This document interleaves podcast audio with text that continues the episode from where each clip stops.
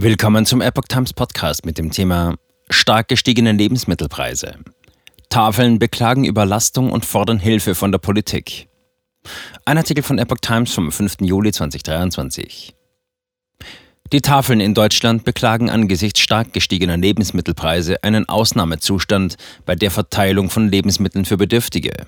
Tafelbundeschefin Michaela Engelmeier forderte mehr Einsatz vom Staat. Während sich die Anzahl der Kunden an manchen Standorten fast verdoppelt habe, seien die Lebensmittelspenden teilweise um 50 Prozent zurückgegangen, sagte der Vorstandsvorsitzende des Tafellandesverbands Schleswig-Holstein und Hamburg, Frank Hildebrand, dem Redaktionsnetzwerk Deutschland, RND. Tafelbundeschefin Michaela Engelmeier forderte den Staat auf, das Existenzminimum der Menschen abzusichern. Es gebe erschreckende Berichte von den Tafeln, sagte Engelmeier weiter. In Zeiten von Rekordinflation und Preisexplosion könnten sich viele Menschen nicht einmal mehr das Essen leisten.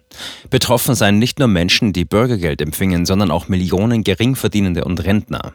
Die Ehrenamtlichen der Tafeln, deren Zeit nahezu konstant geblieben sei, arbeiteten an der absoluten Belastungsgrenze, sowohl psychisch als auch körperlich, sagte Tafelsprecherin Anna Veres.